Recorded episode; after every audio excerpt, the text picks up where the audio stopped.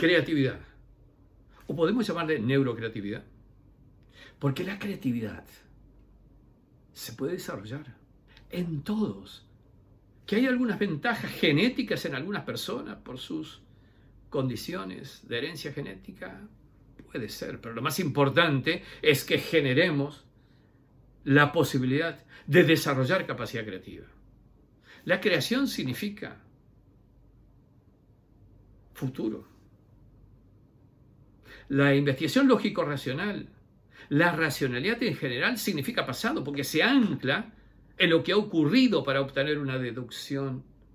Y si anclamos en lo que ha ocurrido, en lo que ha pasado, en la experiencia anterior, eso va a generar un anclaje del pasado puesto en el presente, con lo cual condiciona el futuro. La creación significa entonces futuro. Para eso se requiere una cualidad paralela a la creatividad, que es la capacidad intuitiva. La capacidad intuitiva se asemeja a la creatividad, se asemeja a la innovación, a la verdadera innovación. ¿Cómo se crea un cerebro creativo? Un cerebro creativo normalmente es un cerebro anormal en el buen sentido del término. Un cerebro normal significa, en el lenguaje común, alguien que sigue los parámetros de secuencia lógico-racional. Y eso no es creación. La creación significa ir más allá de lo normal. Para lo cual, de nuevo, estimulación del cerebro, pero ahora sí, desde distintas versiones, vertientes de información. No puedes concentrarte solo en tu profesión con anteojeras y estanqueidad, porque eso no te dará esa estimulación variada, amplia que te puede generar un darte cuenta, un momento eureka, un momento de creación. Por eso es que tienes que aprender a percibir tus experiencias desde distintos ángulos, diferentes focos de percepción de la misma realidad que son en realidad diferentes realidades, nada más que un solo generador. Tienes que aprender a que tu cerebro vea las cosas desde esas distintas posiciones o ángulos. Tienes que aprender a que tu cerebro reciba estimulaciones variadas, diferentes, distintas, para lo cual tienes que entrenarte en tu percepción para ello. Una vez conformada una plataforma multivariada de distintas percepciones, incluso de percepciones desde distintas profesiones, eso será la base para generar creatividad.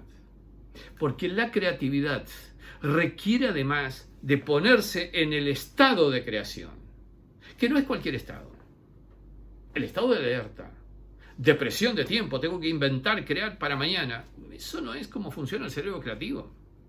El estado creativo significa un estado en el que el consciente, luego de haber sido el factor de incorporación de información, ya no moleste, que deje al metaconsciente, bajo el umbral de conciencia, a que se produzca esa mezcla de conexiones ya realizadas entre sí.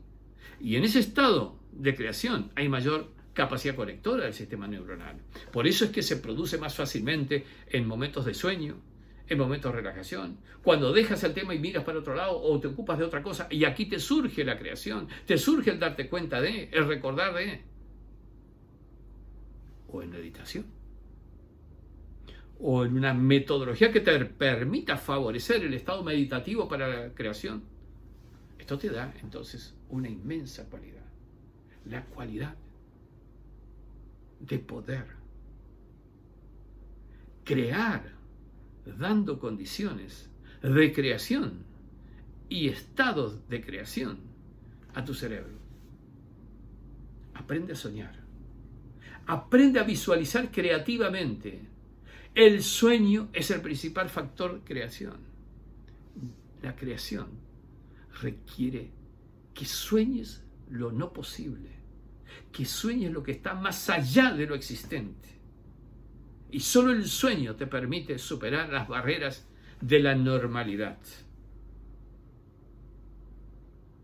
Por eso la creatividad requiere estimulación cerebral, requiere estimulación variada a nivel cerebral, con lo cual la capacidad de percibir de distintos ángulos y percepciones y luego someter ese proceso a la coctelera metaconsciente en estado de predisposición creativa, que es un estado en el cual no molesta el consciente, que normalmente entorpece, entorpece porque orienta y restringe los campos de conexión del cerebro.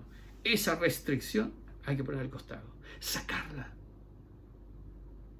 y dejar al metaconsciente que trabaje, buscando la respuesta sin las limitaciones, sin los condicionamientos. Esa es la creatividad.